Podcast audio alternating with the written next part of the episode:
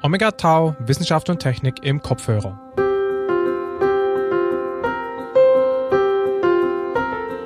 Ausführliche Gespräche mit Menschen, die was wissen.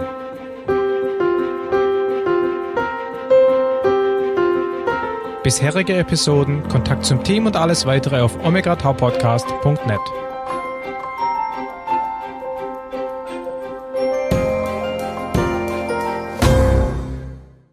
Hallo, herzlich willkommen zu Omega Tau. Dieses Mal ähm, mal wieder eine ähm, Episode zu einem Thema, das wir immer wieder mal aufgreifen, aber das bei Omega Tau nicht die Bedeutung hat, die es vielleicht haben sollte, nämlich ein Thema zur Wirtschaft. Konkret soll es um Geld gehen und die Frage, wo Geld herkommt und äh, naja, damit zusammenhängend eben auch so Geschichten wie Inflation und äh, Kryptowährungen. Unser Gast ist äh, Thomas Mayer, der stellt sich auch gleich selber vor und wie ihr hören werdet, hat er einiges zu erzählen zu diesem Thema und hat da auch, glaube ich, den nötigen Hintergrund dafür.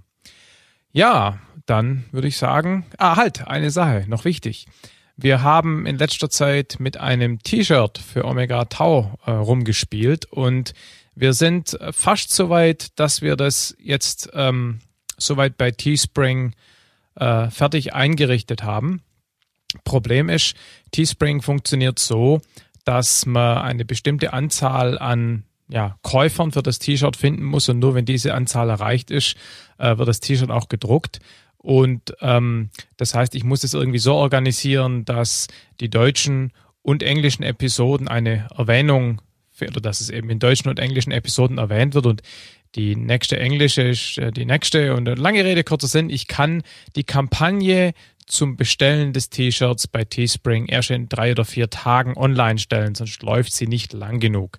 Das heißt, wer von euch Lust hat auf ein Omega Tau T-Shirt, der möge doch in drei oder vier Tagen mal auf der Webseite vorbeigehen. Da wird es dann entsprechend verlinkt, offensichtlich, so dass man es nicht übersehen kann und ich werde es auch auf den üblichen Social Media Kanälen erwähnen, äh, verlinken.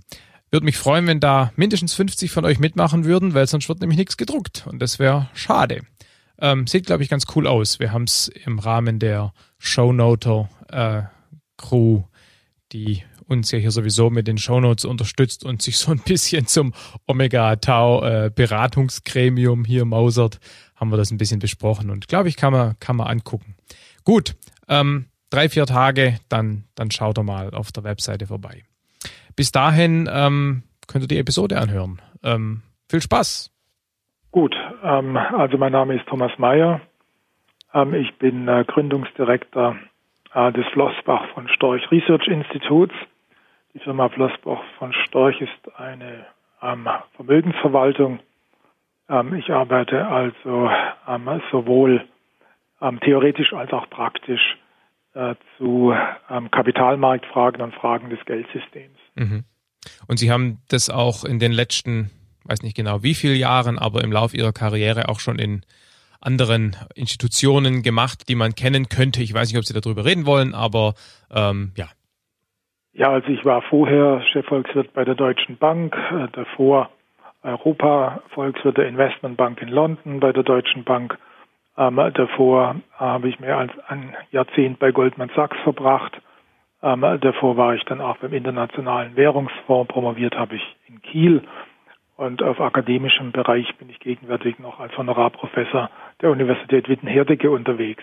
Das war jetzt also so, äh, sage ich mal, alles in a nutshell. Ja, genau. Also ich habe das deshalb kurz angesprochen, ja. um einfach ähm, nochmal hervorzuheben, dass sie sich einfach schon seit langer Zeit mit volkswirtschaftlichen und den Finanzfragen einer Volkswirtschaft, mit anderen Worten auch mit Geld beschäftigen. Mhm. Und darüber wollen wir heute reden.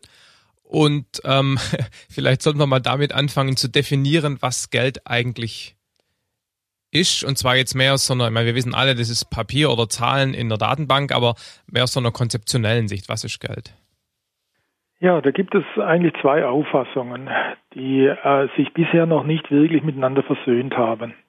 Auf der einen Seite ähm, ist die Auffassung von Geld als ein Maß für Schuldbeziehungen. Ähm, das äh, haben die Anthropologen schön herausgearbeitet, dass es äh, ähm, in äh, primitiven Gesellschaften, auch in unserer Vergangenheit, ähm, dass äh, da äh, der Austausch eigentlich nicht über den Markt lief, sondern es war ein Geben und Nehmen. Wir sehen es ja heute noch in der Familie. Äh, man gibt, nimmt, äh, man verrechnet nicht, man bezahlt nicht sofort. Aber man hat schon ein bisschen im Hinterkopf, ähm, dass ähm, wenn man was gibt, dann irgendwie auch mal wieder was ähm, bekommen sollte. Denken Sie dran, dass, dass Eltern ihre Kinder unterstützen im Erwachsenwerden und wenn sie die Eltern dann alt sind, dann würden sie das als undankbar empfinden, wenn die Kinder sich nicht um sie kümmern. Ja. Und so war das natürlich in äh, früheren ähm, Stamm, Stammesgesellschaften üblich, dass solche Beziehungen des Geben und Nehmens existieren. Es war ähm, natürlich jetzt auch heute noch in primitiven Völkern ist das so üblich. Ähm, äh, dann war es aber auch in der ähm, Frühzeit in den ähm, höher entwickelten ähm, Gesellschaften äh, wie äh, Babylonien, Mesopotamien, äh, war es eigentlich auch üblich, dass die Beziehungen ähm, eher ähm, durch Geben und Nehmen organisiert waren, der wirtschaftlich, die wirtschaftlichen Beziehungen also eher, eher durch Geben und Nehmen bestanden. Aber wenn jetzt mal die Einheiten zu groß werden, dann funktioniert es nicht mehr, diese, diese informelle äh, Beziehung, das ähm, gegenseitige Erwartungen. Ne? Dann, dann, dann kommen wir mit der Rechnung durcheinander. Ja. Und so wurde dann in diesen Hochges frühen Hochgesellschaften wurden diese Beziehungen formalisiert. Das heißt also, es wurden ähm, so eine Art ähm, Buch, Schuldbuch geschaffen, ne, wo man also eingetragen hat, wer was wem schuldet. Und natürlich war da die ähm, oberste Autorität, der Pharao, der, der Kaiser oder sowas, war in gewisser Weise äh, derjenige, der dieses Schuldbuch geführt hat und also darauf geschaut hat, dass diese Beziehungen funktionieren. Mhm. Also könnte man dann sagen, dass Geld ähm, eigentlich dann so als Maß für diese Beziehungen, äh, die gegenseitigen Schuldbeziehungen ähm, äh, eingeführt wurde, quantitatives Maß dafür, wenn es zu kompliziert wird, ja. wenn wir die Familie, den Stamm und so weiter ähm, rausgehen. Diese äh, Überlegung ist heute auch noch lebendig.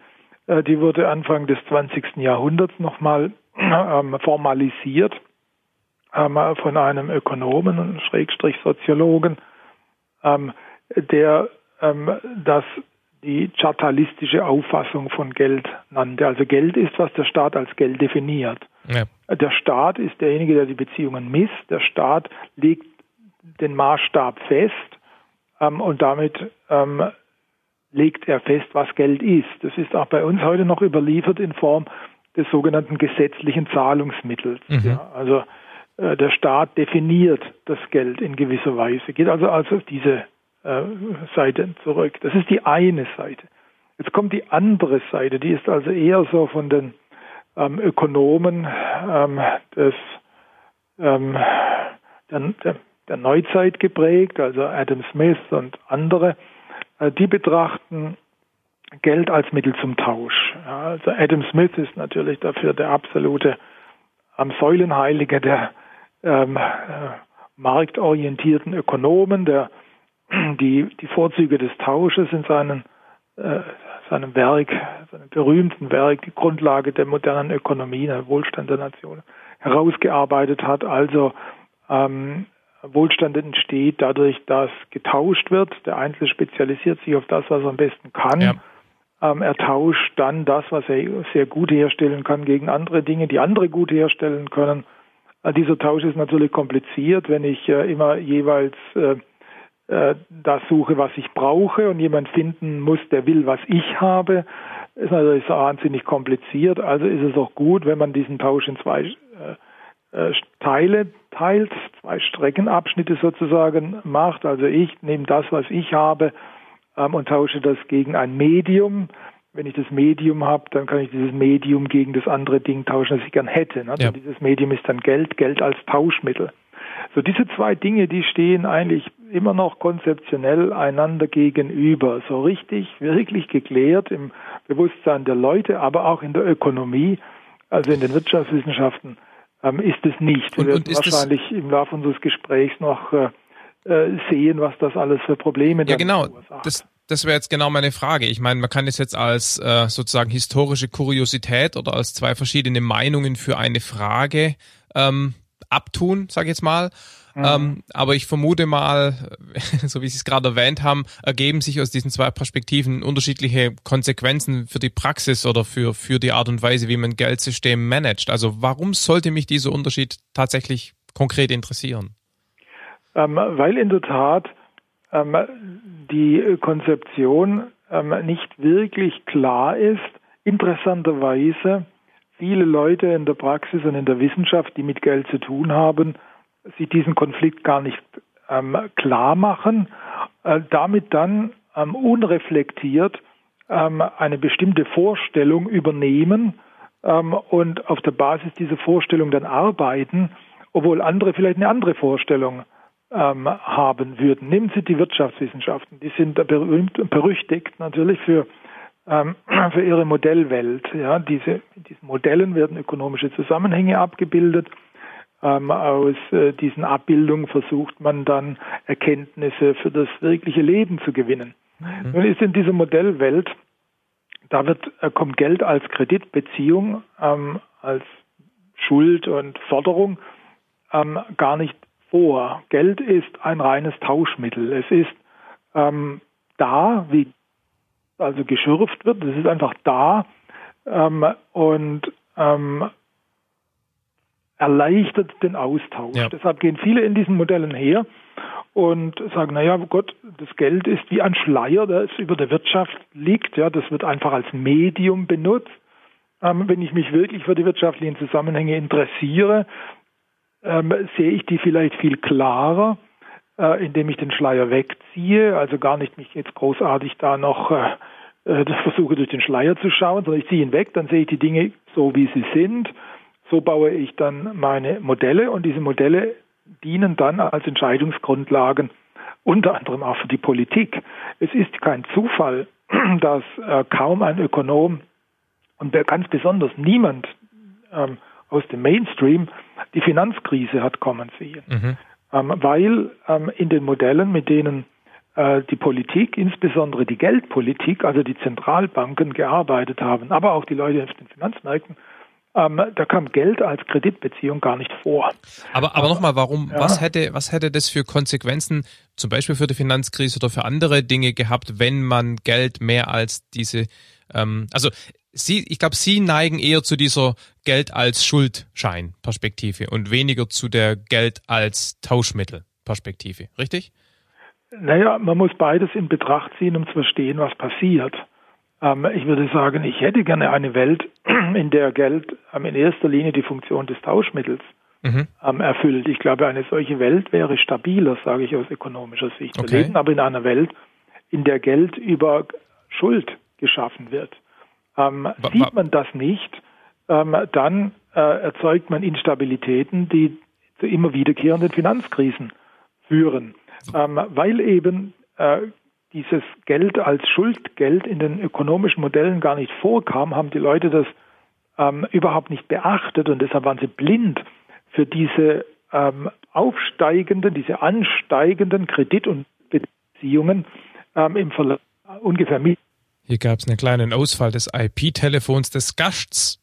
Normen in den Zentralbanken hatte dieses Problem der Überschuldung, der exzessiven Kreditvergabe auf dem Radarschirm, weil sie sagten, ja, was soll's, das ist ein Schleier, den ziehe ich weg, ich schaue da durch, das macht keinen Sinn.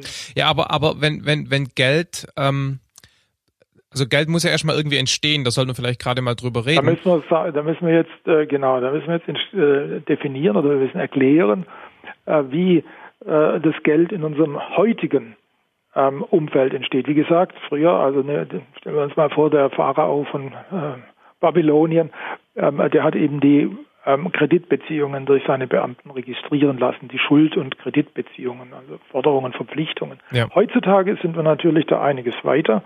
Ähm, das Geld entsteht durch Kreditvergabe der Banken. Also, wie sollte man sich das vorstellen? So, also ich, der Herr Meier, ähm, gehe zur Bank und beantrage einen Kredit. Mhm. Der Kreditsachbearbeiter schaut mir tief in die Augen, äh, überlegt sich, ob ich kreditwürdig bin und nehmen wir mal an, er kommt zu dem Schluss, dass ich das bin, weil ich sage, ich habe hier von meiner Oma noch ein Häuschen, ähm, das ich als Sicherheit bieten kann. Ähm, dann sagt er, gut, der, der gute Herr Meier ist also kreditwürdig, ich vergebe, ich gebe ihm den Kredit, ich unterschreibe den Kreditvertrag und wenn ich jetzt diesen Kreditvertrag unterschrieben habe, dann gibt er diesen Kreditvertrag rüber zur ähm, Zahlungsabteilung und die Zahlungsabteilung schreibt mir auf meinem Girokonto den Betrag gut. Ja. Also entgegen äh, den Lehrbuchweisheiten und dem, was immer so gesagt wird, was übrigens auch ähm, heute noch Bankenvertreter, hohe Bankenvertreter behaupten, sammeln die Banken eben nicht äh, Geld als Einlagen ein und vergeben diese Einlagen dann als Kredite weiter, sondern in ihrer Gesamtheit schaffen sie diese Einlagen, indem sie Kredite vergeben. Also Aber Geld wird über Kreditvergabe erzeugt. Aber die sind da ja irgendwie begrenzt bezüglich der Menge, die sie schaffen dürfen. Und es gibt ja. auch irgendwie diese ähm, von, was weiß ich, wenn, wenn 101 Millionen Einlagen reinkommen, darf man das irgendwie den zehnfachen Faktor wieder rausgeben. Da gibt es irgendeinen so Faktor dazwischen. Also was ich sagen will, ist, die können da ja nicht unendlich viel Geld schaffen. Ähm, Im heutigen System, was Sie meinen, dieser Faktor, das ist der sogenannte Kreditmultiplikator, der Geldmengenmultiplikator, ja. der existiert im Goldstandard. Den gibt es heute nicht mehr, denn heute sind wir ja in einem okay. Standard des künstlich geschaffenen Geldes.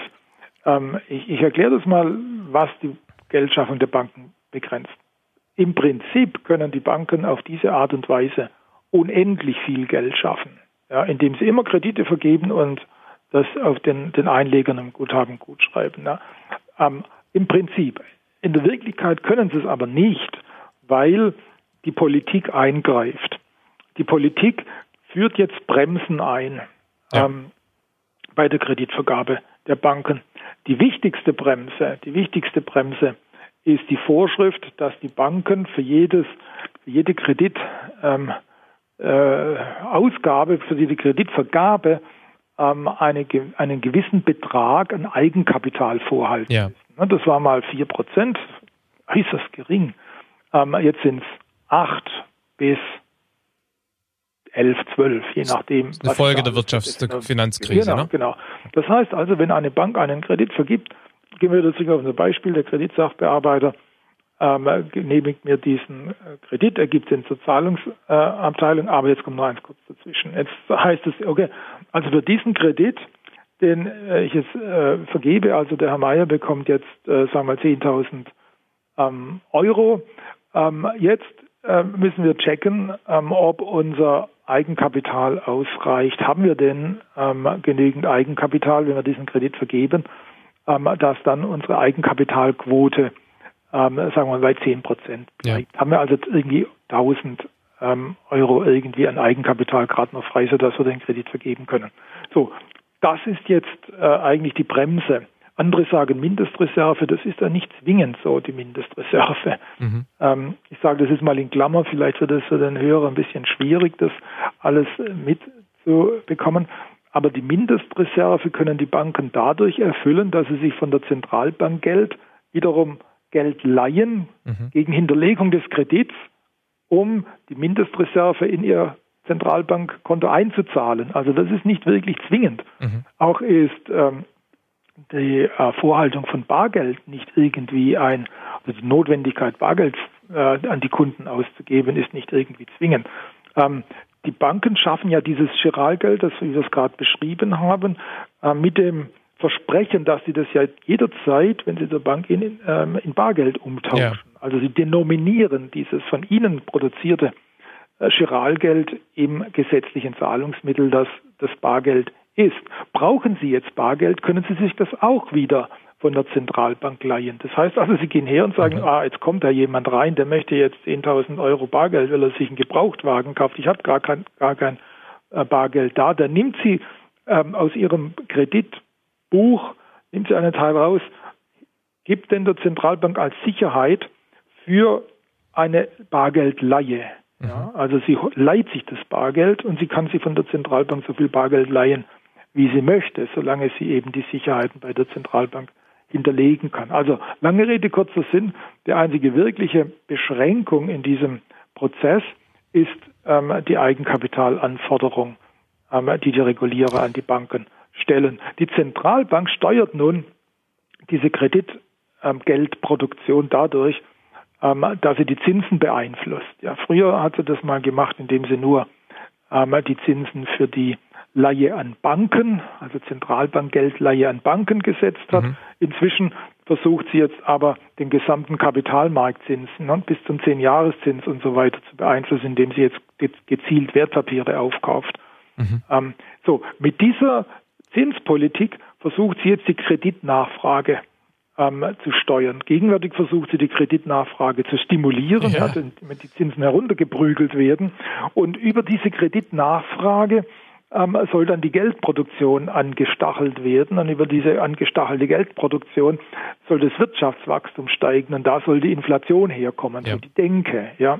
ja. Ähm, ich nenne das die öffentlich-private Partnerschaft der Geldproduktion. Also ähm, im Maschinen Maschinenraum sind die Banken, das ist der privatwirtschaftliche Teil, da wird ähm, Chiralgeld als Schuldgeld ja, jedes Chiralgeld, das wir haben, also das ja. Geld, das wir auf dem Konto haben, ist eine private Schuldverpflichtung der Banken an uns. Ja. Ähm, die Schuld besteht darin, dass sie uns äh, zusichern, dass sie dieses von ihnen geschaffene Schuldgeld immer gegen gesetzliches Zahlungsmittel, das heißt Banknoten, eintauschen werden. Also dieses diese Schuldgeldproduktion findet bei den privaten Banken statt und die öffentliche Hand in Form der Regulierungsbehörde und der Zentralbank steuert das über Eigenkapitalquoten und die Beeinflussung des Kreditzinses. Ja. Das ist so ein bisschen das System, in dem wir heute stecken. Das heißt, wir haben dadurch viel mehr Geld als Schuldgeld im Umlauf, als eigentlich tatsächlich ja, wollte ich gerade sagen, tatsächlich existiert. Aber ich meine, was ist die, das ist die Frage, was bedeutet es existiert? Das Geld existiert ja dadurch, dass es als Chiralgeld in Umlauf gekommen ja, ja, ist. Ja, das existiert schon.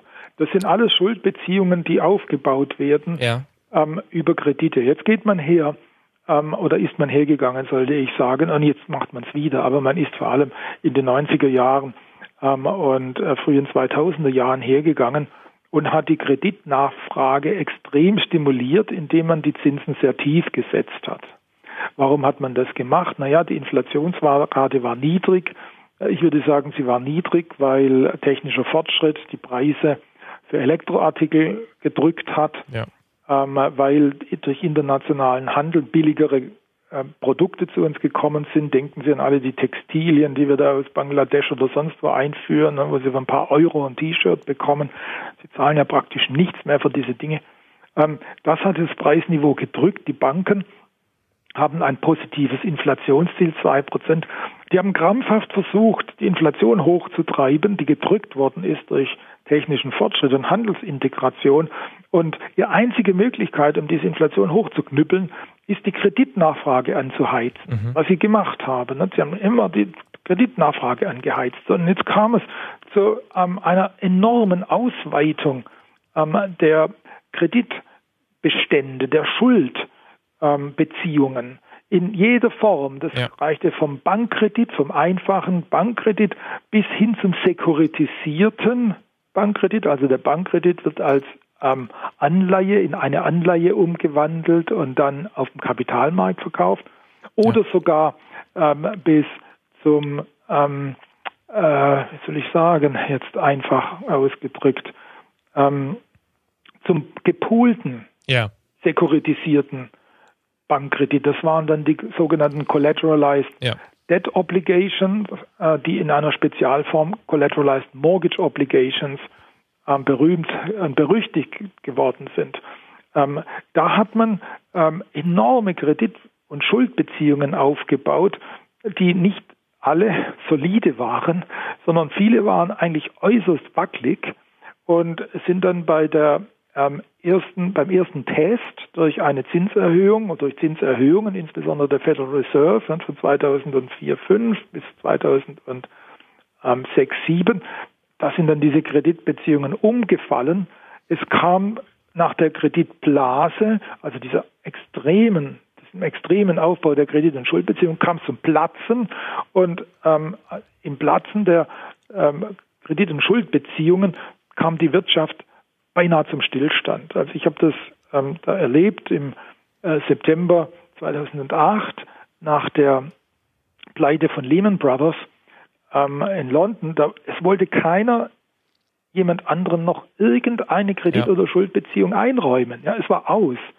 Ähm, man wollte nicht mehr mit anderen Banken zu tun haben, man hörte auf. Es war, es war wie wenn sie ein, wie wenn, wie wenn in einem Motor plötzlich alles Öl weg ist, ja, und ähm, sie kriegen einen Kolbenfresser. Ja, ja. Da haben die Zentralbanken ähm, in einer Notmaßnahme in diesem entölten Motor haben sie schnell, schnell viel Öl nachgekippt, also ja. Zentralbankgeld, um das Ding äh, wieder einigermaßen ähm, hinzubekommen. Aber sie haben äh, nur Öl nachgekippt, jetzt geben sie weiter Öl nach. Aber ich meine, jeder Autofahrer weiß, ähm, dass wenn der Motor große Probleme hat, wenn er laufend massig Öl verliert, dass mit ähm, immer Nachkippen von Öl der Motor letztendlich nicht gerettet werden kann. Ja. Das ist das Problem, in dem wir stecken. Kann man das so zusammenfassen, ähm, dass ähm, man versucht hat, um die Inflation hochzutreiben, da können wir gleich noch drüber reden, warum, dass man, um die Inflation hochzutreiben, sozusagen aus Versehen über diese Mechanismen jede Menge Schuldgeld geschaffen hat durch Kredite. Dadurch ja. war eine Motivation da, Kredite zu vergeben, die ja, sozusagen nicht stabil waren. Und mhm. die sind einem dann halt irgendwann um die Ohren geflogen, weil man bemerkt hat, ups, die kann niemand zurückzahlen. Und jetzt haben wir nur die zehn Prozent sozusagen Eigenkapital und der Rest ist alles Luft, den wir nicht ja. mit Material, also der, der quasi nicht gegenfinanzierbar ist. Genau, genau so war es. Wobei das Versehen, das kann man sogar noch eingrenzen. Das war, dass die Blindheit der ökonomischen Modelle für diese Beziehungen. Und dann sind wir wieder an dem, an dem Startpunkt, wo Sie gesagt haben, es wäre hilfreich, wenn man zur Kenntnis nehmen würde, dass ein Großteil des Geldes eben als Schuldgeld existiert und nicht als ähm, Tauschmittel. Ja, so ist es. Ja, wenn man das nicht versteht, ist jetzt völlig unabhängig davon, ob es gut oder schlecht ist. Ich glaube, dass es ja. letztendlich nicht gut ist, weil es immer wieder zu solchen exzessiven Verschuldungen führt. Ähm, aber wenn man das sieht, ja, wenn man das sieht, dass es so ist, dann äh, denke ich, ähm, versteht man besser, was ähm, gefährlich ist und was funktioniert. Ich meine, auch heute, sch schauen Sie, jetzt versucht die Zentralbank wieder die Inflation nach oben zu bringen. Ja, ja. Die EZB ähm, ist bei Null und Negativzins. Warum funktioniert es nicht? Nun ja, Sie können solche Kreditbeziehungen ähm, einfangen, wenn die Kredite zu schnell, zu viel vergeben werden. Dann ziehen, setzen sie die Zinsen ja. hoch. Wenn die Zinsen hochgesetzt werden, dann sagen die Leute, naja, jetzt nehme ich lieber keinen Kredit. Wenn die Leute aber keinen Kredit haben wollen, ja. weil sie schon so hoch verschuldet sind, wenn die Banken keinen Kredit vergeben können, ah. weil sie das notwendige Eigenkapital nicht haben, ja. ähm, dann hilft, dann können sie das Ding nicht anschieben. Dann helfen keine Null- oder Negativzinsen, dann hilft nichts. Und jetzt sehen wir, ähm, wie machtlos die Zentralbanken in diesem Kreditgeldsystem sind, mhm. ähm, wenn ähm, die Kreditvergabe nicht in Schwung kommt, ja, weil niemand Kredit will, ja. dann wird kein Geld geschaffen, dann ja. kommen sie nicht raus. Sie haben kein Instrument, das Ding anzuschieben. Ja, verstehe. Was, was wäre denn eine Alternative? Also wie könnte ein Geldsystem oder eine Geldordnung alternativ funktionieren, wo die Zentralbank, mal angenommen, wir glauben, dass die Zentralbank überhaupt nötig ist, da gibt es ja auch unterschiedliche Meinungen. Ne? Ja. Ähm, wie, wie könnte das denn alternativ aussehen? Also ähm, da gibt es jetzt natürlich äh, verschiedene Vorstellungen darüber, wie man das machen kann. Aber die sind die Leute, die also diese Vorstellungen entwickeln, sie sind zumindest in einem Punkt einig. Ähm, dass diese öffentlich-private Partnerschaft der Geldproduktion über Kreditvergabe der Banken inhärent instabil ist, mhm. weil es immer ähm, wieder, regel, nicht regelmäßig, unregelmäßig, aber immer wieder zu extremen Überschuldungen führt, die dann mit in Finanzkrisen enden. Also mhm. dieses System ist inhärent fragil, instabil. Und deshalb ähm, sind sich die Kritiker darin überein, stimmen darin überein, dass man dieses System abschaffen kann, dass man die öffentlich-private Partnerschaft der Geldproduktion auflösen soll. Ähm, so da, da gibt es die Übereinstimmung. Jetzt teilen sich aber danach wiederum die Kritiker in solche, die sagen, ich möchte die öffentlich-private Partnerschaft dadurch auslösen, dass ich die gesamte Geldschaffung der Zentralbank in die Hand lege. Mhm. Ähm, diese Idee ähm, wird zurzeit verfolgt ähm, in der Schweiz, wo eine Initiative äh, möchte, dass die Kreditgeldproduktion durch die Banken abgeschafft wird und dass die Schweizer Nationalbank die einzige ähm, Stelle ist, ähm, die Geld emittieren darf. Also und wie würde die das dann machen? Einfach jedem 10.000 Euro pro Jahr beweisen? Oder, oder was wäre da der Mechanismus? Ähm, da, die würden also genau, die würden das Geld aus dem Nichts schaffen Ähm, die Schweizer wollen das jetzt nicht jedem ein. Doch, die haben es. Es gibt zwei Versionen, wie das ist kompliziert. Man kann das jedem einzelnen Bürger überweisen oder man kann es dem Staat geben, der es ja. über seine Ausgaben unter die Leute bringt. Das ja. lassen die Schweiz jetzt äh, beides zu. Also es wird nicht durch Kredite geschaffen. Ja. Also anstelle des Kreditsachbearbeiters, der jetzt mir in die Augen schaut und mir das Geld zuweist, je nach Gusto, ob er mich für kreditwürdig hält oder nicht. Und das machen viele Kreditsachbearbeiter in vielen Banken in unkoordinierter Weise. Ja. Ähm, sagen die, na, die Schweizer Nationalbank soll also hergehen und soll sich überlegen, wie viel Geld der Wirtschaft gut tut.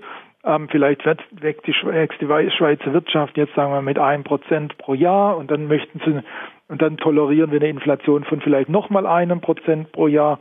Ähm, und dann soll halt die Schweizer Nationalbank darauf achten, dass die Geldmenge um zwei Prozent pro Jahr wächst. Das ist sozusagen so wie eine wie eine Goldmine, ja, die ja. also ähm, eine gewisse Förderkapazität hat. Die ist, sagen wir mal, im Schnitt zwei Prozent pro Jahr. Da kommt also mehr Gold, also Tauschmittel in den in den Umlauf. Die ähm, macht das stur durch ähm, und dann gibt es keine Kreditbeziehungen. Also das wäre so die Schweizer Nationalbank als intelligente Goldmine, ja. äh, die für die Geldproduktion verantwortlich ist. Diese ja. Initiative äh, kommt demnächst zur Abstimmung. Da müssen die Schweizer Bürger entscheiden, ob sie das Kreditgeldsystem abschaffen wollen und auf sowas umstellen wollen. Das ist die eine Version. Ganz kurz noch, wäre das dann dieser Begriff Helikoptergeld, wo Geld einfach ausgestreut wird? Ähm, das hat damit zu tun, ja. Okay. Ja, das, das, hat damit zu tun, das ist eine Untermenge, sagen wir mal, ähm, dieser, dieser Art der Geldproduktion. Ähm, ich gehe jetzt mal nicht an diesem Zeitpunkt auf ja, okay. Helikoptergeld ein, sonst wird das Ganze fürchterlich kompliziert. Aber äh, der Zuhörer sollte es mal im Kopf behalten, dass das also so etwas ähnliches ist, aber ein bestimmtes Instrument darunter. Okay. Jetzt gehen wir mal die andere Auflösung der öffentlich-privaten Partnerschaft, ist eben, dass man sagt, ich privatisiere die Geldproduktion. Ja. Also ich nehme den Staat völlig raus. Und ähm, ich kann jetzt ähm, äh, ein solches Geld rein privat herstellen. Die, der Histor das historische Vorbild ist natürlich Gold. Mhm. Ja. Also ich meine, Gold wurde von Privatleuten ähm, geschürft, ja, bis hin zu den Goldgräbern ähm, äh, in, in, Kalifornien oder Alaska. Denken Sie an Charlie Chaplin, Goldrausch. Also da wurde das, äh, äh das Zahlungsmittel, das Tauschmittel wurde privat produziert das kann man heutzutage, muss man nicht unbedingt jetzt aus der Erde grobeln, wie das die Goldgräber gemacht haben, sondern ähm, man kann es natürlich auch künstlich, man kann es ähm, virtuell erzeugen. Ja. Ein Beispiel einer solchen privaten, ähm, privaten Währung ähm, ist Bitcoin. Das ist äh, eine Kryptowährung, ja. die auf äh, Basis der Blockchain-Technologie ähm, erzeugt wird. Also der Erfinder, den man ja nicht kennt, den ja. Satoshi Nakamoto, das Pseudonym, wer weiß, wer dahinter steckt, hat er ein geniales Geldsystem im, äh, entwickelt, das, ähm, die, also das eine Alternative zum Kreditgeldsystem ist. Also Geld kommt nicht über Kreditbeziehungen in Umlauf, sondern es wird äh, von Privaten geschaffen, ja, den sogenannten Miners. Ähm, es bezieht seine Glaubwürdigkeit daraus, dass es einen immer überprüfbaren ähm, äh, Rekord an Transaktionen gibt. Also die Blockchain zeichnet sämtliche Transaktionen dieser virtuell, dieses virtuell geschaffenen Zahlungsmittel aus und jeder, der ähm, das jetzt erwirbt, sagen wir durch Aufgabe seiner Arbeitszeit, also er, er arbeitet, um das zu bekommen oder er nimmt äh, anderes erarbeitetes Geld, Kreditgeld und kauft sich das, der kann nachvollziehen, dass dieses Geld wirklich ähm, wer, was wert ist, weil in der Vergangenheit Leute bereit waren, Waren, Dienstleistungen oder sowas gegen dieses Geld aufzugeben. Ja. In der Blockchain gespeichert. Also das wäre jetzt die Alternative. Ich würde sagen, so Blockchain-basierte private Kryptowährungen sind in gewisser Weise die Nachfolger von Gold und Silber und sonstigen ähm, ähm, Metallen oder anderen Dingen, ja. die als Tauschgegenstände dienten. Und, und beide haben natürlich gemeinsam, dass man, auch wenn das Geld von Privatleuten geschaffen wird, die Geldmenge trotzdem beschränkt. Im Sinne von Gold einfach durch das vorhandene Gold. Ja. Jedenfalls hoffen wir, dass es endlich ist. Also wir ja. hofften damals. Und im Sinne von, im, im, im Zusammenhang mit Bitcoin eben durch den Algorithmus, der mathematisch Richtig. sicherstellt, dass die Geldmenge im Laufe der Zeit begrenzt ist, sage ich jetzt mal, ohne jetzt ins Detail zu gehen. So ist es. Ähm, in dem ähm, öffentlichen Vollgeldsystem, ja, also das, was wir vorher besprochen haben, was jetzt die Schweizer sich da ähm, überlegen müssen, ähm, da ist die Geldproduktion eben auch durch einen Algorithmus begrenzt. Da heißt es dann also, Milton Friedman, der große Ökonom, hat es mal K-Prozent-Regel genannt. Also ich erhöhe jetzt das um X Prozent, K-Prozent hat es genannt. Ja, gut. So, und es wird nicht politisch beeinflusst, ja. Komplett unabhängig von den Politikern, die dürfen da nicht dran. K-Prozent. Oder aber sie haben einen anderen Algorithmus, mit dem sie die Geldmenge bei Bitcoin ähm, hängt der Algorithmus ähm, an der ähm, Rechenarbeit, äh, die diejenigen ähm, le leisten müssen, die, äh, die, die Transaktionen verifizieren in der Blockchain. Ja. Die bekommen für ihre Rechenleistung, die sie äh, da einbringen, um äh, die Blockchain zu verlängern, um die neueste Transaktion, bekommen dafür dann als Entgelt ähm, neue Bitcoins zugeteilt. Das ist ein bisschen wie der Goldgräber, genau. der für seine Arbeit mit Spitzhacke und Schaufel und was weiß ich, Sieb ähm, dann das Nugget äh, erwischt. Ja, so kriegt also der, der Miner dann eben das äh, Bitcoin für seine Arbeit, um die Blockchain äh, zu überprüfen. Man kann sich andere Algorithmen vorstellen in einem äh, privaten ähm, Geldsystem, in einem privaten Vollgeldsystem, sage ich mal, der Einfachheit halber, obwohl das die, die Aficionados dann natürlich über diese Begriffe streiten, aber nicht einfach ein Vollgeldsystem, in einem privaten Vollgeldsystem, da könnte jetzt der, der Kunde, der Konsument, der könnte sich jetzt für äh, das Geld äh, entscheiden, das seiner Meinung nach den besten Algorithmus hat. Ja. Also aber das wäre, stellen Sie sich vor, ähm, ich meine, Bitcoin ist jetzt was für ähm, eher Außenseiter, ähm, weil die Glaubwürdigkeit äh, dieses äh, Bitcoin-Systems wird eigentlich dadurch erzeugt, dass das meistens sind es ja irgendwie ähm, computeraffine Leute, die sich da ja. einarbeiten. Das ist eine Gemeinde, eine Art Glaubensgemeinschaft. Aber man könnte das auch branden. Ja, man könnte also eine Kryptowährung herausgeben, die sich ich möchte jetzt keine Werbung betreiben, aber die könnte Facebook Coins sein, das könnte Amazon Coins sein, das könnte PayPal Coins sein, das ja. könnte Bundesbank Coins sein. Also alles, was ein gutes Brand hat, könnte sagen, ich stehe mit meinem Brand dafür, dass ihr mit diesem Geld, das ich jetzt mit meinem Brand erzeuge, dass ihr da Dinge eintauschen könnt, ja. die ihr wirklich wollt, weil es gibt so viele Anhänger an dieses an dieses Brand. Die, die, naheliegende Frage ist natürlich, ob ich dann nicht aber trotzdem noch ein irgendwie geartetes Standardgeld brauche, um den Austausch zwischen diesen verschiedenen Währungen herzustellen. Auf der anderen ich, Seite ja, ja? glaube glaub ich nicht. Ich meine, man hat immer früher gesagt, oh Gott, wie soll das gehen? Aber ich finde, dann habe ich ja so viele Scheine im Geldbeutel und so viel mit gut, ja, Geldbeutel, dann muss ich mir ja irgendwie eine Tragetasche um den Hals hängen. das ist heute kein Thema mehr. Ne? Ja. Sie haben das alles auf dem Handy ähm, und ähm, wenn Sie jetzt also sagen mal ähm, ein, ein, ein PayPal-Coin-Zahler sind, dann gehen Sie halt in die Ladenkasse, die erkennen, dass Sie jetzt ein PayPal-Mensch sind. Ja. Ähm, und, und die bucht dann halt das auf PayPal um. Sind sie in Amazon, sind sie in Facebook oder was immer, was da einfach noch kommen könnte. Ich meine, ähm, er wird erkannt und äh, es wird dann entsprechend äh, von ihrem Konto ähm, gebucht. Wenn man weltweit mal guckt, da gibt's ja auch nicht eine zentrale Standardwährung, Eben. sondern es gibt viele Währungen, die halt in paarweisen Austauschbeziehungen irgendwie stehen. So ist es.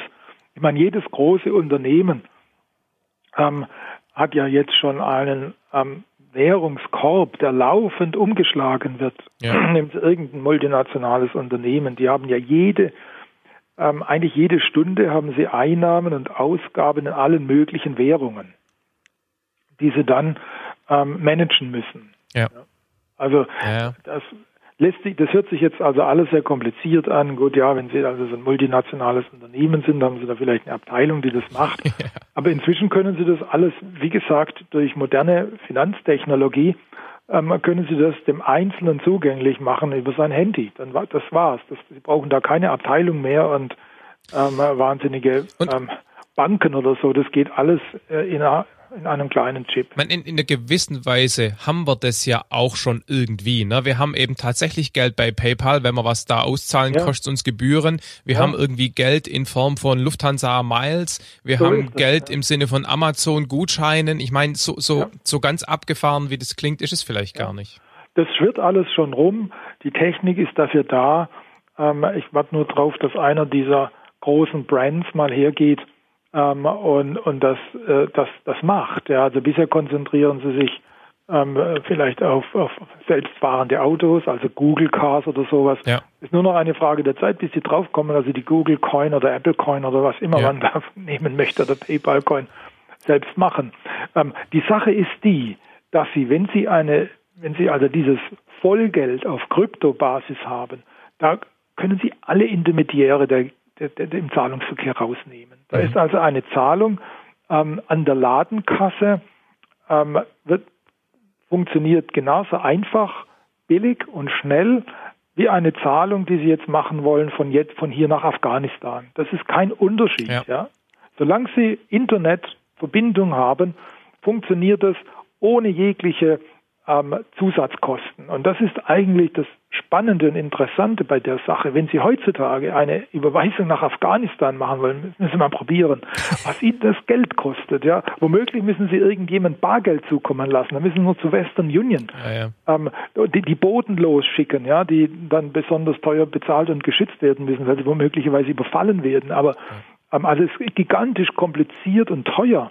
Wenn Sie jetzt aber hergehen würden und ähm, Ihre Cousine in Afghanistan, die irgendwo in einem Dorf sitzt, was überweisen wollen, können Sie das per Kryptowährung, per Bitcoin in Sekundenbruchteile zu Nullkosten durchführen. Und insofern denke ich, dass gerade ähm, diese alternativen Geldsysteme, die werden vermutlich ähm, aus den Entwicklungsländern zu uns kommen. Mhm. Was ist der Nachteil von so einem Ansatz, abgesehen von den offensichtlichen Security-Problemen, die es da potenziell geben könnte? Also mit Sicherheit auch gibt, also ist ja klar, ne? Wenn einer meint. Ganz klar, mein, ne? ja, also aber man muss halt auch sehen, dass bisher ähm, die ähm, Blockchain Technologie von Bitcoin, die wurde nicht geknackt. Da gibt es sehr viele Missinformationen, die wird natürlich auch von den Gegnern eines neuen, eines solchen neuen ja. Systems hochgelobt. So, so meinte ich es auch gar nicht unbedingt, aber ich meine, ja. ich kann halt mein, mein, mein, mein Bitcoin Store, der irgendwo auf meiner Festplatte rumliegt, kann ich halt einfach dadurch, dass die Platte stirbt, verlieren und dann habe ich kein Backup gemacht und so weiter. Also, oder jemand kann mir das Handy klauen und das Passwort irgendwie sich und mir zugucken, wie ich es eingebe und hat dann eben ja, Zugriff und so. Also ich meine, all diese Probleme halt. Ja, ja. Also da muss ich sagen, jein. Ähm, heutzutage ist es so, wenn Sie also eine Kryptowährung nehmen, was Sie brauchen, ist absoluter Zugangscode. Wenn mhm. Sie den nicht mehr haben und wenn Sie den auf der Festplatte gespeichert haben und Sie schmeißen die raus, Ein ist Problem. es fertig. Ja. ja ähm, wenn Sie den Zugangscode haben, ja, den können Sie sich einprägen oder den können Sie sich auf den Arm tätowieren lassen oder sonst was, ja. können Sie eigentlich immer ähm, solange sie Zugang zum Internet haben, auf ihr Konto zugreifen. Mhm. Also wenn man sie retten ja, gerade mal mit, mit noch mit der Badehose aus irgendeiner schwierigen Situation, die haben nichts mehr, aber sie haben noch dieses äh, diesen diesen Code, dann sind mhm. sie wieder praktisch im Geschäft. Ähm, also da gibt es Sicherheitsprobleme, aber die Sicherheitsprobleme sind auch gigantisch bei unserem gegenwärtigen Richtig. Zahlungssystem. Ähm, also das würde ich sagen, da unterscheidet sich das nicht wesentlich Vielleicht ist es sogar eher so, dass die Blockchain-Technologie da vielleicht sogar etwas sicherer ist als ja. das zentral geführte System, das natürlich auch anfällig ist ähm, für, für Hacker. Ähm, was ist aber der große Nachteil?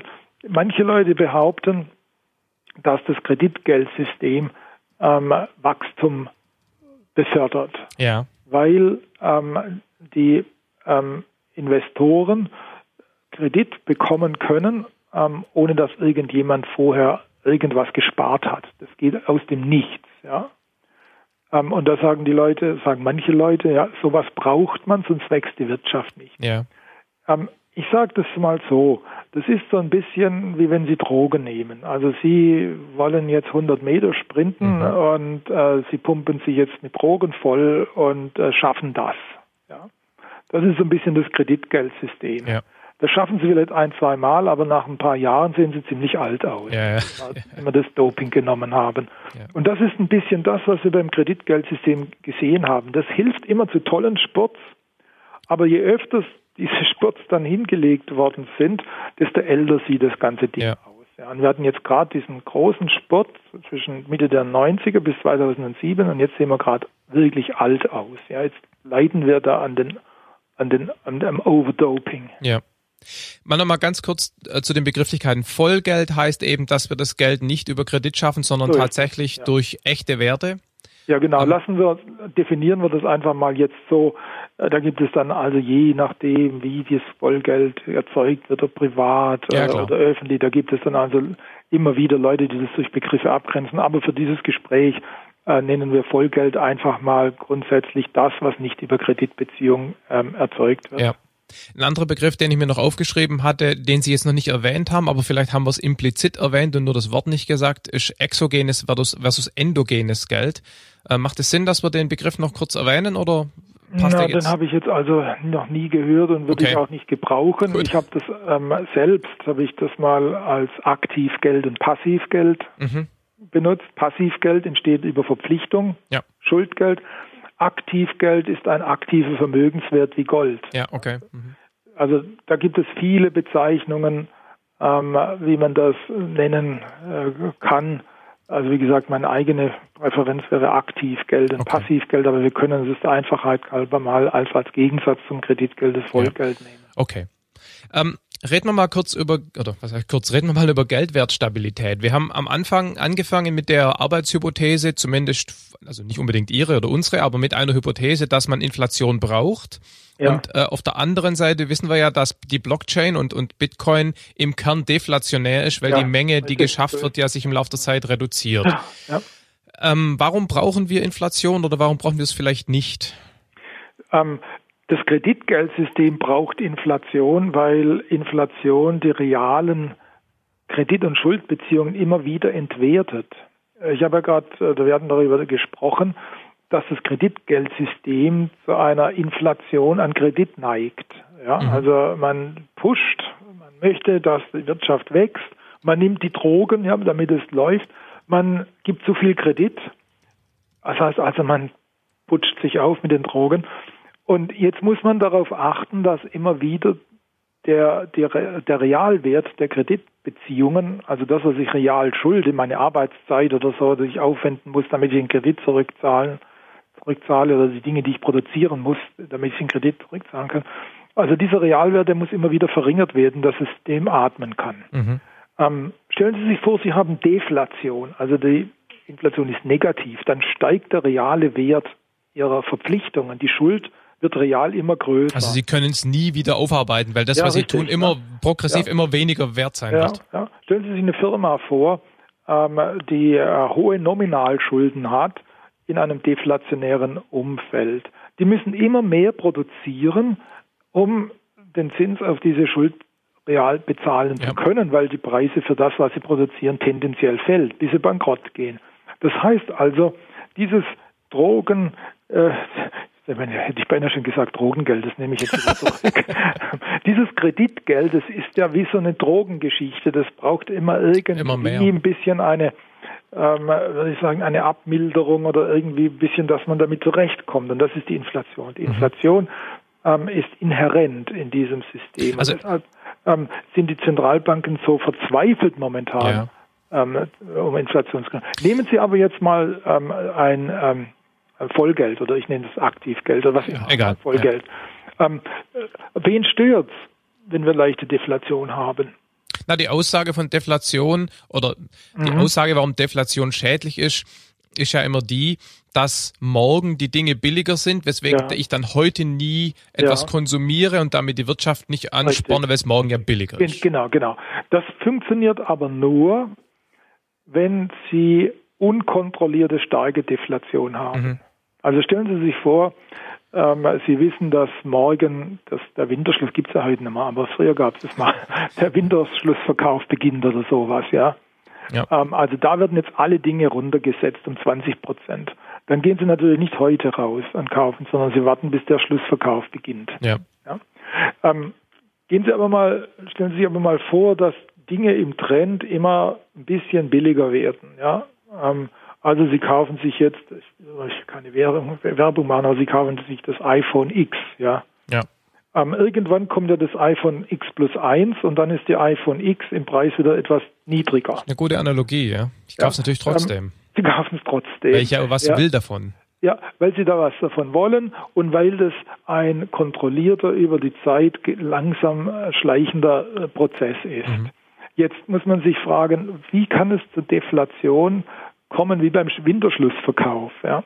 Mhm. Das ist eigentlich nur in einer, ähm, in, in einer platzenden Kreditblase möglich, dass alle Preise purzeln. Das gibt es eigentlich ähm, äh, ohne eine solche platzende Kreditblase nicht. Mhm. Also ähm, kann man sagen, dass in einem System wie Bitcoin oder also in einem Vollgeldsystem leichte Deflation, die ja dann ähm, dadurch entsteht, ähm, dass sagen die Geldmenge ähm, weniger wächst als die Wirtschaftsaktivität. Eine leichte Deflation stört niemanden. Im Gegenteil, sie ist sogar förderlich. Ja. Weil durch leichte Deflation ähm, wird eigentlich jeder Geldhalter begünstigt. Mhm. Bei Inflation gibt es laufend Umverteilungen von den Kreditgebern zu den Schuldnern. Ja, das ist ein, ein, ein, ein Umverteilungssystem des Kreditgeldsystems. Ja. Das ist übrigens auch ein Punkt, der viel zu kurz kommt in der öffentlichen Debatte. Der Thomas Piketty hat einen Bestseller gelandet ja. äh, über Verteilungsungerechtigkeit. Äh, Capital in the 21st Century, ne? Genau. Hat aber komplett übersehen, dass ähm, der Schuldenaufbau ein wesentliches Element dieser ungleichen Verteilung ist. Unser Kreditgeldsystem ist inhärent ungerecht, denn wenn Sie anfangen mit einem Kredit und Sie erwerben sich gegen diesen, äh, mit diesem Kredit ähm, ein Asset, ein Vermögenswert, und Sie haben jetzt Glück, dass Sie den Kredit zurückzahlen können, kriegen Sie wieder neuen Kredit, denn Sie gehen hin und sagen, ich habe jetzt diesen Vermögenswert als Sicherheit, ich möchte einen neuen Kredit, weil ich möchte noch einen weiteren Vermögenswert ja. erwerben. Ähm, das heißt also, derjenige, der ähm, Zugang zu Kredit hat, ähm, bekommt immer mehr Kredit, kann sich immer mehr Vermögenswerte erwerben und der keinen Zugang zu Kredit hat, bekommt nichts. Ja. ja. der kommt, der kommt, bekommt höchstens die Inflation ab. Also sein nominales Einkommen, also sein nominales Geld wird weniger, das das System braucht, damit es nicht kollabiert. Ja. Wenn Sie jetzt aber in einem Aktivgeldsystem sind, Vollgeldsystem sind, ähm, dann sinken die Preise in der Tendenz. Das heißt also, jeder, der ein nominales Einkommen bezieht, ähm, vom Millionär oder Milliardär, so gibt es ja heutzutage eher als Millionäre, mhm. vom Milliardär bis zur Putzfrau, jeder profitiert davon gleichermaßen. Mhm. Ja. Stimmt. Das heißt also, die Aussage, dass Inflation notwendig ist, die stimmt im aktuellen System, stimmt aber nicht, wenn man ein Aktivgeldsystem hätte. Richtig, so mhm. ist es. Das mhm. ist sehr systembedingt mal eine blöde Frage. Ich bin von meiner Ausbildung her Physiker, äh, praktizierender Informatiker ähm, und stelle jetzt einfach mal die Frage, äh, oder nochmal einen Schritt zurück. Ich glaube, ich verstehe Sie richtig, dass Sie sagen, ähm, Vollgeld oder Aktivgeld wäre gut, wäre gut darauf umzustellen, wäre zumindest mal wert, ernsthaft darüber nachzudenken. Ja. Ähm, woher wissen wir, dass das mit dem Vollgeld besser funktionieren würde. Die Argumente, die Sie haben, kann ich alle gut nachvollziehen. Ich würde dem auch so aus meinem Bauch raus zustimmen. Aber wir können ja keine Experimente machen. Als Physiker würde ich sagen, gut, wir bauen ein Experiment auf, halten alle anderen äh, Einflussgrößen konstant oder isolieren das von Einflussgrößen und probieren das mal aus, simulieren das mal durch oder irgendwas. Kann man sowas realistisch tun? Oder ist das, ich meine, in der Volkswirtschaft hatten wir das Problem ja immer. Wie mache ich Experimente? Woher wissen wir, dass es funktionieren würde? Ja, ähm, naja, es wäre ja ganz interessant, wenn sich die Schweiz dafür entscheiden würde. Ja, okay. dann ja. würden die das mal machen und dann könnten wir sehen, ähm, ob es funktioniert. Es ist auch ganz interessant, ähm, vielleicht mal mit ähm, weiterhin mit Bitcoin zu experimentieren, also andere Algorithmen da vielleicht zu überlegen, ähm, zumindest zuzulassen. Ja, schauen Sie, ja. heutzutage ist es ja so, dass solche also das Bitcoin, die haben es jetzt geschafft, äh, die Gemeinde, dass zumindest nicht äh, äh, als Zahlungsmittel verboten wird. Ja. Ähm, aber normal, normal ist ja, Anführungsstrichen normal, ist nicht normal, das ist gebräuchlich, ist es ja, ja. Ähm, dass der Staat auf seinem Monopol ähm, der Geld, der, also seinem Monopol besteht, das gesetzliche Zahlungsmittel als einzig ähm, ähm, akzeptiertes Geld zu definieren. Ja. ja? Ähm, und dann eben ähm, großzügig an die privaten Banken, die, die die Lizenz zur Geldproduktion vergibt. Ja? Ähm, also wir sind in einer Geldmonopolsituation, die wir dadurch ähm, öffnen könnten, indem wir, indem der Staat einfach das Geldmonopol abschafft und sagt, ich erlaube das jetzt mal. Mhm. Und dann hat, hätten wir viele Experimente, Das heißt, man bräuchte gar nicht so ein Big Bang Umstellung machen, sondern einfach diesen anderen äh, Währungen eine Chance geben und dann einfach mal gucken. Das wäre jetzt also mein, meine präferierte äh, Lösung für dieses, für dieses Ding. Ich bin also jetzt weniger ähm, da, obwohl ich das mit gewisser Sympathie sehe, was die Schweizer da machen, weil, wie gesagt, ähm, ich teile mit denen natürlich die äh, Meinung, dass das Kreditgeldsystem ja. ein großes Problem darstellt.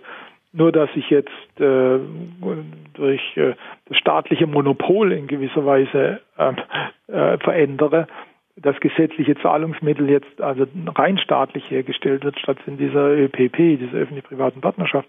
Das würde ich jetzt so nicht machen, denn Sie haben ja völlig recht. Das ist dann, äh, mache ich die Umstellung und am Schluss geht schief. Aber was, deshalb bin ich eigentlich eher für die, ähm, äh, für die private Geldproduktion, denn da lässt sich da lässt sich experimentieren. Mhm. Ich kann ja sogar hergehen und kann diese private Geldproduktion mit öffentlicher kombinieren. Ich bin ja nicht gegen den Euro.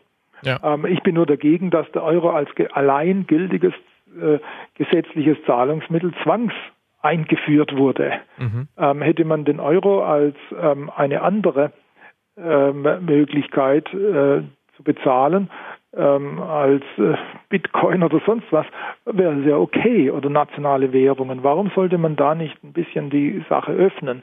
Wie gesagt, früher war das Argument, dann haben die Leute den Geldbeutel, Geldbeutel voller ja, Währungen. Heutzutage ist das kein Thema. Also wenn der Staat dieses Monopol abgeben würde, hätten wir diese vielen Experimente, die sie ähm, für sinnvoll erachten. Ja. Eins meiner Lieblingsthemen ist so ein bisschen über Komplexität zu schimpfen. Ja. Ja. Und ähm, auch vor allem über Komplexität im aktuellen Gesellschafts- und Regierungssystem. Ich habe so den Eindruck, die Systeme sind so komplex, dass die Systeme an sich gar nicht mehr in der Lage sind, sich selber zu vereinfachen. Ja. Ähm, also die, die Frage, die da sozusagen jetzt rauskommt, ist, wie, wie wahrscheinlich ist es, dass unser ja, die Regierung oder der Staat oder die Gesellschaft in der Lage ist, so eine, so eine Entscheidung herbeizuführen? Oder, oder kriegen wir das durch die Hintertür und können es gar nicht verhindern, weil einfach Bitcoin und zehn andere äh, so sneaky von hinten das einfach tun?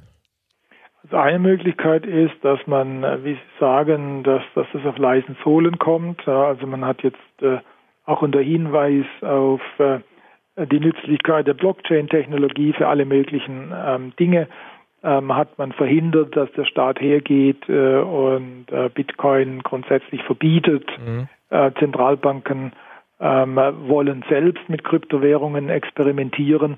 Äh, da lauf, laufen viele äh, Versuche, Experimente. Also das kann so kommen. Ähm, es kann aber auch, und das ist wahrscheinlicher, denke ich, äh, durch die nächste Krise kommen. Schauen Sie, mhm. unsere Politik reagiert eigentlich nur auf Krisen. Es ist ja kein Zufall, dass ähm, die Bundeskanzlerin ähm, immer als Krisenmanagerin auftritt und so gelobt ja, wird. Ja? Stimmt, Weil das Produktion, die Produktionsweise ist äh, Krisenreaktion, statt dass man versucht, äh, eine stabile Ordnung ähm, so eine robuste Ordnung äh, anzustreben, sodass die Dinge von selbst laufen und die Regierung eigentlich nicht laufend eingreifen müsste, ähm, geht man lieber her und baut fragile Systeme, ähm, die ähm, immer im Krisenmodus sind und ja. deshalb laufend gerettet werden müssen. Also ja. der, das super fragile System ist der Euro in der Beziehung, ähm, weil der Euro äh, Dinge eng und starr aneinander kettet ähm, die eigentlich nicht zusammenpassen. Ja. Also das Ding ist hochfragil und muss laufend gerettet werden. Und deshalb ist die Politik eigentlich laufend im Krisenmanagement-Modus. Also ne neben der Tatsache, dass es äh, eben einen sehr großen schuldgeldnerischen Anteil hat, wie die D-Mark früher wahrscheinlich ja. auch, ist der Euro sozusagen noch anfälliger, weil diese Inkompatibilität der verschiedenen Stakeholder sozusagen noch dazukommt. So ist das, ja. Also sie ketten über diese Schuldbeziehungen, ketten sie Einheiten aneinander die äh, eigentlich nicht miteinander harmonieren. Äh, über sehr starre Vernetzungen mhm. hätten sie die aneinander. Ähm, sie äh, sagten Komplexität. Ähm, ich mag eigentlich den von Nassim Taleb geprägte Kategorisierung in, in, in, in Fragilität und Robustheit. Und Antifragile, Anti, ne? Antifragilität, ja. genau. Und was wir halt sehen, ähm, in unserer Politik ist, dass sie, dass sie gerne zentralisiert, ja, dass sie gerne alle Fäden in der Hand hat, neigt sie dazu, Fragilität zu erzeugen. Ja. Ähm, und äh, deshalb denke ich, unser Geldsystem, das Kreditgeldsystem ist fragil, weil es auf Schuld basiert. Schuld ist grundsätzlich fragil, weil ähm, es zerbricht, ja, es hat keine Knautschzone. Eigenkapital hat eine Knautschzone, da haben sie mal mehr, mal weniger. Mhm. Schuld haben sie, entweder wird sie zurückbezahlt oder nicht, die bricht, ja, das ja. ist fragil. Unser Geldsystem ist fragil, weil es so schuldbasiert, es bricht, ja, wenn sie die Schuld nicht mehr zurückbezahlen können. Ähm, und insofern denke ich, dass da die Politik zu Starrheit neigt, äh, Fragilität erzeugt, ähm, wird, wird, eigentlich der nächste Umschwung eher durch wieder durch Zerbrechen kommen. Und, und glauben Sie wirklich, dass wenn jetzt die nächste Krise kommt, so ähnlich wie die letzte, nur ein bisschen größer, weil wahrscheinlich wird es immer schlimmer, ähm, dass die Politik dann hinterher in der Lage ist zu sagen, okay, wir haben verstanden, wir haben ein fragiles System, das funktioniert so nicht, lass uns grundlegend umstellen. Ich glaube das nicht. Nein, ich glaube, man stolpert da hinein und durch Versuch und Irrtum, also mehr Irrtum als Versuch, äh, denke ich, wird man sich da in dieses System hinein äh, ähm, tapsen. Sie ja. hatten ja schon Helikoptergeld erwähnt, ja, ja oder wir hatten darüber angefangen. Das wäre zum Beispiel jetzt sowas, ein erster Schritt. Ähm, denn ähm, wie gesagt, Helikoptergeld äh, kommt ja nicht über Kreditbeziehungen zustande, sondern es wird aus dem Nichts geschaffen. Ja. Nun hatten wir ja auch lange darüber diskutiert, dass äh, eine solche aus dem Nichtschaffen eines Zahlungsmittels, ja, also Tauschmittel, wenn Sie wollen, ähm, äh, das muss natürlich ähm, ähm, in eine bestimmte Ordnung eingebettet sein. Wir brauchen den Algorithmus, ja, damit es akzeptiert wird.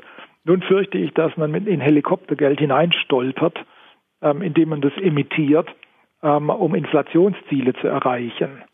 Ähm, wenn Sie das aber tun, dann ist es so, wie wenn Sie Autos produzieren mit Durchrostgarantie. Ja, also das wird eigentlich kein äh, vernünftiger Mensch möchte sowas. Das heißt also, man wird das Helikopter. Nochmal, warum will das kein Mensch? Weil das Geld ja, einfach weil dadurch. Die, weil, das, weil das klar ist, dass die Zentralbank den Geldwert damit ähm, zerstören so, will, also okay, unter ja. Inflation erzeugen ja, okay. will. Da steht nichts dahinter, wissen ja. Sie, da steht keine realwirtschaftliche Forderung dahinter. Die Zentralbank sagt, ich führe das ein, weil ich will, dass das Geld weniger wert wird. Dann wollen Sie das Geld natürlich nicht behalten. Das heißt, es kommt dann zu einem systematischen Misstrauen ins Geld. Aber der Schritt ist mal gemacht und dann kommt der nächste und sagt, ja, aber hier, das Helikoptergeld führt jetzt, jetzt hatten wir die ganze Zeit keine Inflation, auf einmal kriegen wir, bewegen wir uns hin zur Hyperinflation. Also müssen wir schauen, dass wir dieses Helikoptergeld wieder einfangen. Ja, ja, dann kriegt man ja, wieder so ein Zyklus-Dingens. Genau. Wie fangen wir es ein? Naja, wir brauchen regelgebundene Emissionsverfahren. Ja, ja. äh, ja, wie machen wir das? Ja, wir können es ja irgendwie einen Algorithmus binden und so weiter. Also man wird wie gesagt, über Trial and Error. Man wird es den, den Trial machen oder den Error machen, die Krise kommt und dann erst wahrscheinlich geht man in eine mhm. vernünftige Richtung. Aber Sie glauben schon, dass durch irgendwelche dieser Mechanismen, sei es Krise, Trial and Error oder vielleicht eine systematische Umstellung oder durch Sneaky von hinten mit Bitcoin und Co., dass wir uns in diese Richtung entwickeln werden müssen? Ähm, ja, also man sollte hier in diesem, in meinem Geschäft muss man immer offen sein für Überraschungen. es wäre für mich eine Überraschung, wenn wir ähm, in unserem gegenwärtigen Kreditgeldsystem wieder auf den Normalzustand zurückkommen könnten. Mhm. Hochinteressant in dem Zusammenhang ist, was momentan in den USA abläuft. Die Federal Reserve, die möchte ja gewaltsam, die möchte ja wirklich ganz, ganz, ganz dringend die Zinsen anheben. Sie mhm. möchte ja wieder Normalität herstellen. Ja, ja. Ja. Und immer wieder kann sie es nicht. Ja. 2015 hat sie das ganze Jahr damit verbracht zu sagen, aber nächstes Mal werden wir bestimmte Zinsen erhöhen und dann ja. ah, vielleicht doch nicht, vielleicht doch nicht. Also ähm, 2015 sagte ich immer zu meinen Kollegen, also wenn die FED es schafft, im Verlauf des Jahres 2015 auf das hinzukommen, was die Mitglieder des Open Market Committees Anfang 2015 dachten, also wieder Zinsen von drei Prozent oder sowas. Ja. Ähm, ja gut, dann haben sie es wieder geschafft. Dann haben sie nochmal die Kurve gekriegt. Äh, dann sind wir in, in einem neuen äh, Lebenszyklus des ja. Kreditgeldsystems. Ja. Aber es sieht nicht so aus, als ob sie es schaffen. Deshalb denke ich, dass man sich für eine Geldkrise schon vorbereiten muss. Mhm. Die Diskussion über Helikoptergeld zeigt, dass wir gar nicht mehr so weit davon entfernt sind von, vom Systemwechsel. Mhm. Wir sind am Ende unserer Stunde angekommen. Ähm, ich würde Sie gern zum Abschluss noch fragen, an was Sie, was Sie konkret machen in Ihrer in Ihrer Rolle als als äh, Research-Chef da. An was was forschen Sie? Naja, also Ähm, wie gesagt, die Firma, die dieses Research Institute ähm, finanziert, äh, ist eine Vermögensverwaltungsfirma mit gegenwärtig etwa 22 Milliarden Euro under Management. Und einen wichtigen Beitrag, den ich dazu leiste, ist, ähm, mit den für dieses Geld Verantwortlichen zu diskutieren, wie wir uns am besten aufstellen. Wie wollen wir das Geld, das uns die Leute ähm, anvertrauen, äh, so investieren, ähm, dass es sturmfest ist. Denn ja. wir gehen davon aus, dass der Sturm irgendwann kommt. Wir wissen nicht wann, wir wissen nicht wie, aber wir wollen unser Schiff so sicher machen, dass es den Sturm übersteht und dass die Leute, die uns das Geld anvertraut haben, am Ende dann einigermaßen heil wieder rauskommen. Mhm. Das ist eine wichtige äh, Aufgabe, äh, die äh, ich da ähm, mir stelle. Ähm, wie setze ich die konkret damit um? Naja, indem ich über die Situation nachdenke, ähm, Forschungsarbeiten anstelle zur Makrosituation, zu den Unternehmen, ähm, zum Kapitalmarkt. Wobei das, was wir jetzt heute diskutiert haben, ist ja sehr grundlegend. Ja? ja. Und, und ich meine, das war ja auch der Sinn dieses Gesprächs. Ähm, ist die Arbeit, die Sie dann tun, um Ihren Kunden ein, ein, ein äh, sturmfestes Schiff ähm, zu bieten, ist die auch auf dieser Grundlagenebene oder ist die, ist, die, ist die angewandter in dem Sinn, dass man sich wirklich überlegt, welche Firma ist denn jetzt so aufgestellt oder welche Anlageform? Äh, also wie muss ich mir das konkret vorstellen? Also ich will jetzt keine Anlageberatung, aber. Ja, Sie müssen sich das so konkret vorstellen, dass wir dieses Weltbild entwickeln, über das haben wir jetzt gesprochen, ja. ja. Wir charakterisieren die Welt als, äh, ich borge jetzt den Begriff von Taleb, als fragil. Ja. ja. Ähm, das heißt also, wir rechnen damit, dass es zerbricht und wir versuchen, Portfolios aufzustellen, die inhärent robust sind. Mhm. Ähm, dazu suchen wir ähm, äh, ähm, Wertpapieremittenten, denn wir investieren in Wertpapiere, ja, Wertpapieremittenten, ja. die inhärent robust sind. Und wir suchen durch Diversifikation ähm, inhärent Robustheit zu erzeugen. Ähm, wir haben auch zum Beispiel ähm, einen relativ hohen Goldanteil, weil wir glauben, dass mhm. Gold ein robusteres Geld ist als das gegenwärtige Kreditgeld. So ein bisschen retro eigentlich, ne? Aber Ähm, ich würde das eher vorausschauen. Ja, klar, klar, klar. In Anbetracht dessen, was wir gerade diskutiert haben, sicher. Aber es ist in der, in der klassischen Wahrnehmung nicht unbedingt, ja, hip. Naja, schauen Sie, also zum Beispiel die Goldgeschichte. Wir ähm, haben uns für Gold entschieden statt äh, für Bitcoin als Alternativwährung, ähm, weil wir denken, dass letztendlich äh, die Leute ähm, den Sprung ähm, in äh, in, ins Kryptogeld vielleicht, ähm, da sind sie vielleicht mental noch nicht vorbereitet. Ja. Sie werden vielleicht zuerst äh, zurückgehen ins Gold. Ähm, ja. Dann ist es möglich, dass sie zum Beispiel Goldüberweisungen ähm, per Blockchain machen. Mhm. Also ähm, man muss überle sich überlegen, wie weit gehen die Leute, was sind sie wie wird der Markt sich entwickeln, wie wird der Markt sich mental entwickeln. Also wäre quasi eine virtuelle Währung, die aber dann à la Goldstandard wieder an Gold gekoppelt ist, weil sie wollen ja nicht wirklich ja. Gold nach Afghanistan schicken. Nein, nein, eben nicht. Ich weiß es nicht, aber ich denke halt nur, dass in Krisenzeiten werden halt eher, wird man eher weniger Experimente machen ja. ähm, und wird sich also mehr wieder auf altbewährtes stützen. Ich sage das nur als Beispiel. Ja, klar. betrachten das Kreditgeldsystem als inhärent fragil ähm, ich würde eigentlich äh, sagen, Kryptogeld ist ähm, die Zukunft, aber dazwischen kann es gut sein, dass mhm. wir nochmal auf das archaische Gold zurückkommen, das ja. in Krisenzeiten danach gefragt wird. Also wir versuchen eben die Portfolios so ähm, aufzustellen, dass sie in dieser fragilen Welt äh, die ähm, maximal mögliche Robustheit haben. Und, und, noch eine einzige Frage dazu. Sie sagten vorher Wertpapieremittenten, die, die robuster sind. Ja. Ähm, ohne, also ohne jetzt einen konkreten hören zu wollen, aber was zeichnet so jemand aus? Als Beispiel sind das zum Beispiel irgendwelche, ähm, äh, ich sag's mal bös, Krisengewinnler oder sind das irgendwelche erneuerbaren Energien, wo wir wissen, also was, wie würden Sie sowas charakterisieren? Ähm, ich würde das charakterisieren als Unternehmen, äh, die gering verschuldet sind, weil mhm. hohe Schuld, hat man besprochen, ist immer eine Quelle der Fragilität. Ja. Also die gering verschuldet sind, die ein breites Geschäftsmodell haben, also nicht jetzt von ähm, einem Ding und womöglich auch noch vom Staatseinfluss abhängig sind, mhm. ähm, die, äh, die gut geführt sind wenn wir solche Einheiten identifizieren können, dann würde man versuchen, ein Portfolio aus äh, über die Welt verstreuter, solcher solider Einheiten äh, zu gewinnen. Die wären also meines Erachtens robust. Mhm.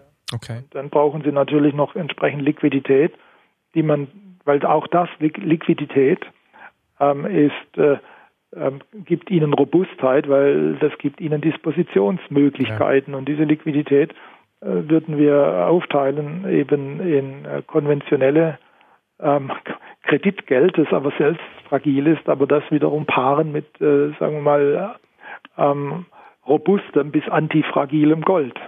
Ja. Das wären okay. so die Dinge. Die reine Position auf diese Antifragilität, ich brauche jetzt eben die ja. äh, Definition, die ist insofern schwierig, als antifragile ähm, Dinge ähm, sie ähm, unter Umständen belasten in der Zeit, ähm, in der keine Krise, in der es keine Krise gibt, also ja. die Kosten. Ja. Also vielleicht noch ganz kurz, antifragil heißt, dass etwas nicht nur robust ist, also quasi im Falle einer Krise nicht kaputt geht, ja, sondern im Prinzip von einer Krise besser wird und genau. profitiert. So ist es, Krisengewinner. Ja. Aber Krisengewinner ähm, sind oft in Zeiten der Ruhe kostspielig. Also für diejenigen, äh, die sich ein bisschen im Finanzmarkt äh, auskennen, die wissen, dass man zum Beispiel sich antifragil positionieren kann, indem man Optionen kauft, ja. also äh, Calls und Puts zusammen, Volatilität kauft. Ja. Ähm, solange die Sache ruhig bleibt, äh, kostet Ihnen das Sie diese Position Prämie. Ja. Laufend zahlen Sie Prämie. Wenn der Bruch da ist, äh, schüttet diese Position aus. Ja. Aber es ist nicht für jedermann leicht, äh, die Zeit der Ruhe, in der Zeit der Ruhe nur zu bezahlen, während andere ähm, schöne Performance zeigen. ja. ja.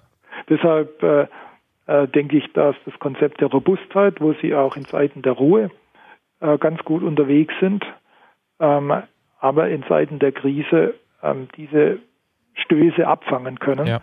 Äh, dass das, dass sie das eher durchhalten können als, äh, als, als eine reine Positionierung auf Antifragilität, also auf Krisengewinnung. Ja, ja, ja, ja, ja, ja. Wollen Sie noch irgendwas zum Abschluss sagen? Wort zum Sonntag, weise Worte aus Köln? Also ich glaube, ich habe meine Weisheit erschöpft in diesem Gespräch, das sehr interessant war und äh, denke, dass wir alle wichtigen Punkte angesprochen haben. Wunderbar. Dann bedanke ich mich ganz herzlich fürs Mitmachen. Ja. Ich habe einiges gelernt. Meine Hörer sicher auch. Okay. Dankeschön. Alles klar. Tschüss. Ciao. Ja, das war's. Ich bedanke mich ganz furchtbar herzlich bei Thomas Meyer, dass er sich die Zeit genommen hat, hier mitzumachen. Ähm, unser Shownoter, äh, der die Shownotes für diese Episode gemacht hat, der Alexander, hatte gemeint, er hätte auch noch zwei Stunden länger zuhören können. Ähm, ja, vielleicht kann man das mit Thomas Meyer oder einem anderen Gast irgendwann mal noch vertiefen, das Thema. Möchte mich auch ganz herzlich bei denen von euch bedanken, die Fragen noch sozusagen eingereicht haben im Vorfeld. Matthias Schneider, Marco W., Martin Möbius, Thomas Westkamp, Jan Greitens und Marc Schröder. Ich glaube, ich habe nicht alle stellen können, weil uns die Zeit ausgegangen ist. Äh, Thomas Mayer hatte eine gute Stunde. Und einige von den Fragen waren auch, ja, wie soll ich sagen, äh, eindeutig einem bestimmten politischen Spektrum zuzuordnen. Das Thema scheint doch ähm, die politischen und Weltanschauungsgemüter äh, deutlich zu reizen. Ich wollte die Themen oder diese Fragen nicht unbedingt so stellen, auch weil weil mir es wirklich um Grundlagen ging und ich glaube, das, was äh, Thomas Mayer da erzählt hat, hatte jetzt auch mit irgendwelchen politischen oder, oder wirtschaftsliberalen oder linken oder konservativen oder sonst was Weltanschauungen nicht so arg viel zu tun, sondern geht ja wirklich darum zu erklären, wie die Mechanismen funktionieren und ich glaube, das ist uns auch oder ist Thomas Mayer gut gelungen. Ja, okay. Ähm, so viel dazu. Nochmal kurz die Erwähnung. In ein paar Tagen auf der Webseite vorbeischauen, wer von euch ein T-Shirt möchte. Äh, kostet, glaube ich, 22 Euro. Sind dann auch ein paar Euro für uns hier mit dabei. Äh, ist quasi implizit auch eine Spende. Und ja, wir freuen uns, wenn da der ein oder andere mitmacht.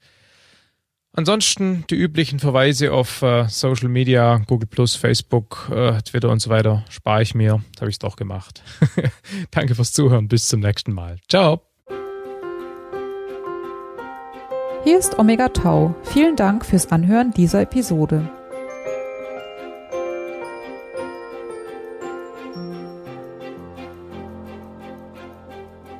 Im Netz findet sich Omega Tau unter omegataupodcast.net. Wir sind außerdem auf Facebook, Google Plus und Twitter jeweils unter dem Namen Omega Tau Podcast. Wir freuen uns auf euer Feedback. Ihr erreicht uns entweder durch Kommentare zu den Episoden auf der Webseite, durch die sozialen Netzwerke oder per Mail unter feedback at omegataupodcast.net. Omega Tau ist ein unabhängiger und nicht kommerzieller Podcast, produziert von Nora Ludewig und Markus Völter. Omega Tau ist lizenziert mit der Creative Commons Lizenz Namensnennung nicht kommerziell keine Bearbeitung 3.0. Das bedeutet, dass ihr die Episoden beliebig weiterleiten könnt, aber ihr dürft sie nicht kommerziell verwenden und ihr dürft veränderte Versionen nicht verbreiten. Zitate sind natürlich völlig in Ordnung. Außerdem müsst ihr immer omegataupodcast.net als Quelle angeben. Details zur Lizenz finden sich unter creativecommons.org.